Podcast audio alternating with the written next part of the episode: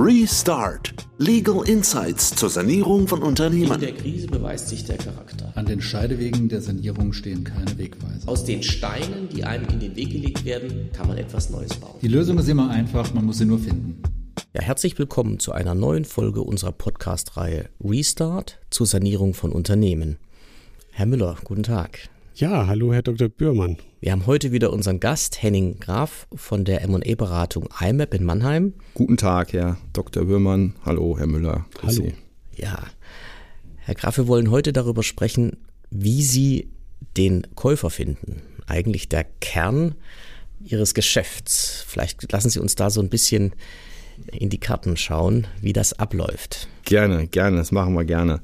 Also zunächst vielleicht mal, was gibt es grundsätzlich für Arten von Investoren. Also wenn man mhm. das jetzt mal so ganz grob clustert, haben wir ja auf der einen Seite das sogenannte strategische Käuferuniversum. Also das sind möglicherweise Wettbewerber, das sind größere Konzerne vielleicht, das sind Anrainer, die also auch in dem Marktumfeld tätig sind. Oder einer, der vertikal integrieren will. Beispielsweise, ganz genau, ganz genau. So, dann haben wir das, das, das nennen wir Strategen. Mhm. So, dann haben wir die Welt der Finanzinvestoren, also Private Equity und oder eben auch, das ist so ein bisschen so eine Mischung aus den beiden, das Thema Industrieholdings, äh, die also auch einen strategischen Ansatz haben, teilweise auch aus der eigenen Bilanz investieren, aber auch eher dann einen langfristigen Anlagehorizont haben. Was wir viel gesehen haben in letzter Zeit ist Buy and Build was vielleicht auch so dazwischen ist, eigentlich eine Kombination aus Private Equity und Strategie.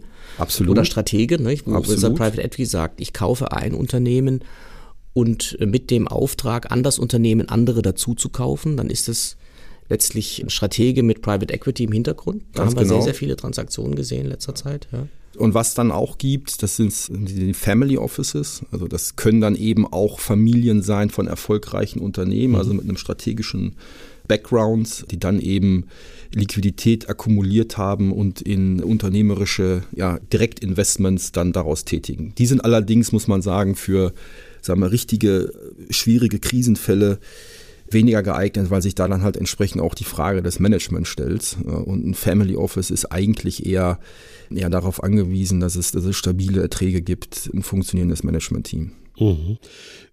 Ja, also und wie konkret finden Sie dann die Interessenten? Natürlich ist es Ihre Aufgabe und Ihre Erfahrungen zu wissen, was am Markt los ist und ja. dass Sie sich auskennen und die Akteure kennen.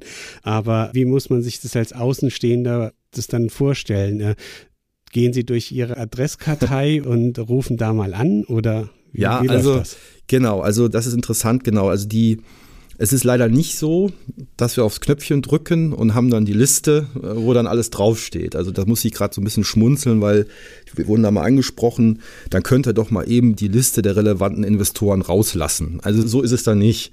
Also selbstverständlich, ich meine, die IMAP, wir machen pro Jahr 20, 25 Deals und es gibt seit 25 Jahren in Mannheim. Das heißt, da kommt eine ganze Menge an Know-how zusammen.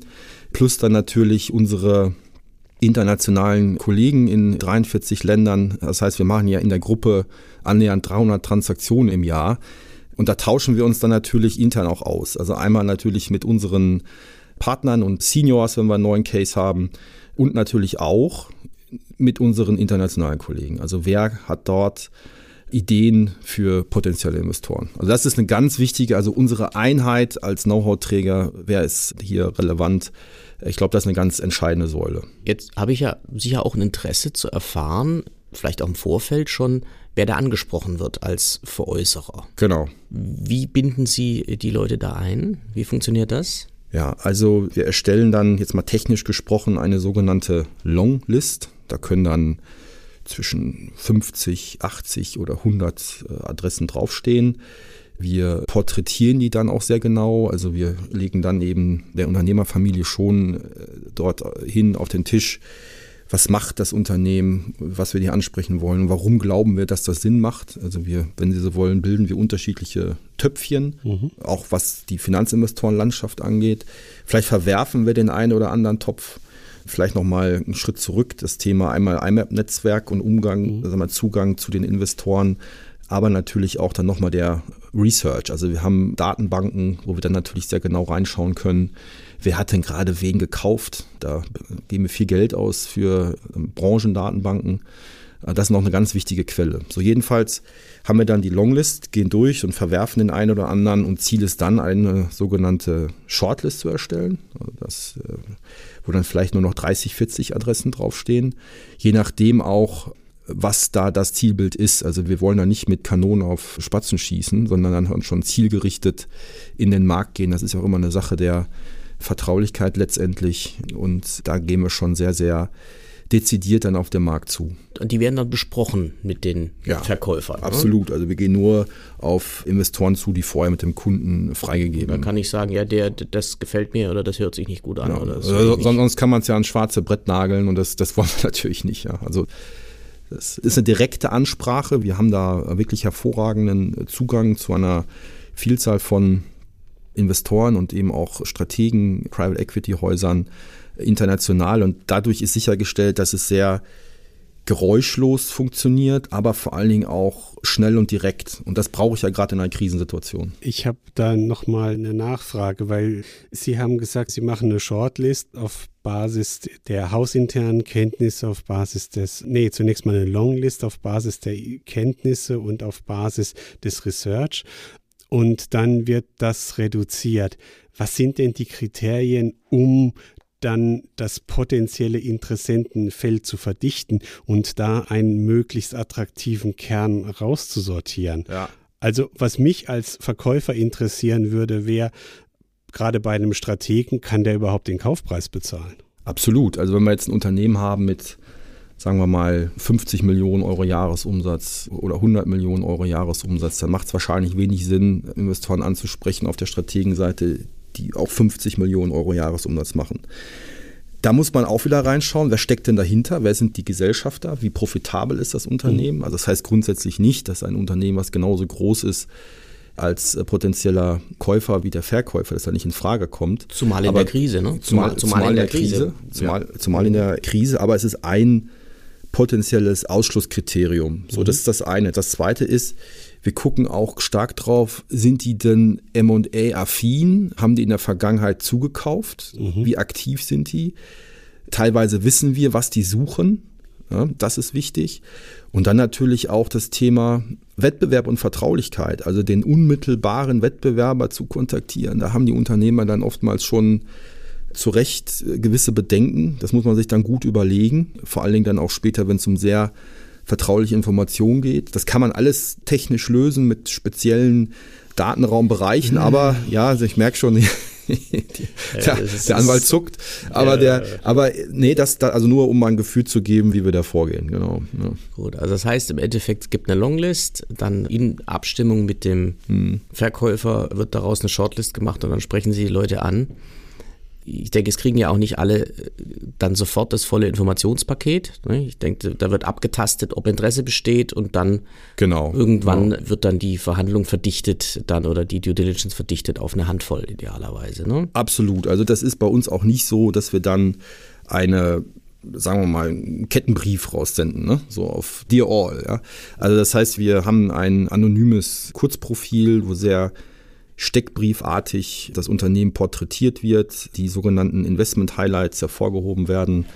Und dann sprechen wir unsere Kontakte direkt an. Also meistens rufen wir die an, erklären denen kurz den Sachverhalt das ist ja viel, viel ja, persönlicher und auch effizienter, als wenn ich jetzt aus dem Off eine E-Mail rausschicke. Ich meine, wir wissen das alle, wie viele E-Mails kriegen wir pro Tag, da geht das halt unter. Ne? Das kann schon mal gelöscht werden, ja. aus Versehen oder absichtlich. So, so, dann haben die das, dann sagen die, Mensch, das hört sich doch interessant an, warum soll ich das denn jetzt machen? Und da beginnt dann jetzt schon die Verkaufsarbeit, dass wir uns ja vorher Gedanken gemacht haben, was erzähle ich dem denn jetzt? Ne? Also ich habe ein schönes Beispiel kürzlich zugespielt bekommen, wo ein Finanzinvestor gesagt hat, für den wir jetzt arbeiten, ich möchte aber, dass ihr individuell an den Markt geht. Was, was meinen Sie denn genau? Naja, wir haben jetzt hier kürzlich einen Teaser bekommen, es war so ein Fischverarbeiter mhm. und dann stand dann auf dem Teaser drauf, die Verkäufer wollen an einen Strategen verkaufen. So, da sagt er ja, aber wir sind ja ein Finanzinvestor. Also wo ist da jetzt die mhm. Vorarbeit? Also das ist nur mal ein Beispiel. Also das ist natürlich jetzt sehr, sehr banal, aber also da muss man schon sehr individuell auf die Investoren zugehen. Das heißt, diese Shortlist, weil Sie hatten gesagt, die Longlist, das sind dann 50 bis 70. Wie short ist denn die Shortlist dann? Weil das hört sich ja schon nach richtig Arbeit an, wenn Sie dann anfangen, jeden einzeln zu bearbeiten. Natürlich. Also M&A-Beratung ist ja ein Fulltime-Job letztendlich auch hier wieder, es kommt drauf an, auch was der Kunde will. Mhm. Also wir haben Kunden, die sagen, ich möchte, dass ihr alle Optionen prüft. Dann können wir auch mal eine Shortlist von 100 Leuten, 100 Ansprachegruppen haben. Macht aber aus unserer Sicht wenig Sinn. Also irgendwas vielleicht zwischen 30, 40, 50 äh, Namen, die dann da draufstehen. Es kommt natürlich auch dann auf den Markt drauf an, ist natürlich auch klar, auf das, auf wie wir sagen, auf das Target. Wenn das sehr mhm. nischig ist, und die potenzielle Ansprachegruppe auch im strategischen Universum limitiert ist, dann habe ich vielleicht nur fünf bis acht äh, strategische Namen drauf. Dann habe ich möglicherweise noch 10, 15 relevante Finanzinvestoren mhm. und dann reduziert sich das ein bisschen. Wer kauft denn im Moment? Das ist eine gute Frage. Also zunächst mal ist ja bekanntlich die Finanzierung teurer geworden. Das ist das eine. Das heißt, das ganze Modell des Private Equities, die ja auf äh, Fremdkapital, die teilweise Deals ja mit Fremdkapital finanzieren. Haben, ja. Genau, das wird dann teurer. Das wiederum führt dazu, dass die Bewertung ein Stück weit runtergeht, weil sie eben höhere Finanzierungskosten haben. Nichtsdestotrotz gibt es im Finanzinvestorenbereich halt wahnsinnig viel Kapital im Markt. Also das, das ist das, was wir sehen als Transaktionsanwälte, dass wir zum Teil den Eindruck haben, das ist ein irrer Investitionsdruck.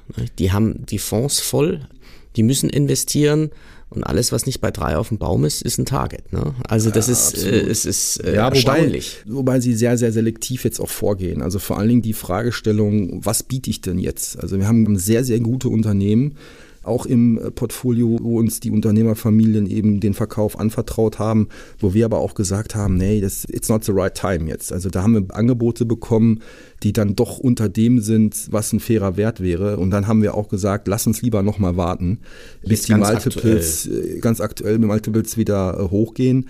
Auf der anderen Seite das ist natürlich auch ein schmaler Grad, weil wie sieht die Zukunft aus? Also insofern schon die Empfehlung, dann auch das Momentum weiterhin zu nutzen und wenn man die Entscheidung getroffen hat, dann auch scharf zu stellen und durchzuziehen. Ja. Ja, was wir sehen im Moment ist, dass auch die Preise natürlich trotz allem immer noch hoch sind. Ne? Ja, ja. Dann, wenn ich irgendwie 10, 11, 12 aufs EBTA bezahle, dann ist das eine traumhafte Rendite oder ein traumhafter Kaufpreis, den ja so eine Unternehmerfamilie sonst über Jahrzehnte eigentlich nicht aus dem Unternehmen ziehen könnte, in aller Regel. Ne? Das ist so. Das sind dann Preise, auch im Vergleich vor dem, was vielleicht vor zehn oder auch vor fünf Jahren bezahlt wurde. Ist das ja, ja immer noch hoch, so haben wir auf jeden Fall den Eindruck. Das heißt nach wie vor der Markt geprägt stark von Finanzinvestoren, sagen Sie. Äh, auch, aber wir sehen schon, dass es jetzt wieder die Zeit der Strategen gekommen ist, vor allen Dingen. Also wir haben dieses Jahr sehr viel an strategische Investoren Unternehmen verkaufen können, auch teilweise Cross-Border-Deals an US. Strategen.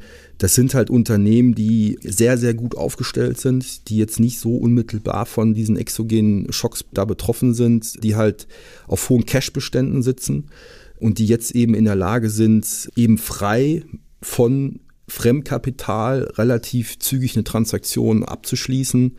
Also ich glaube auch, dass, dass das Strategenuniversum die nächsten, ja, vielleicht zwölf, vielleicht sogar 24 Monate eine sehr, sehr wichtige Investorenquelle für uns sein wird. Wird dann wieder wichtig.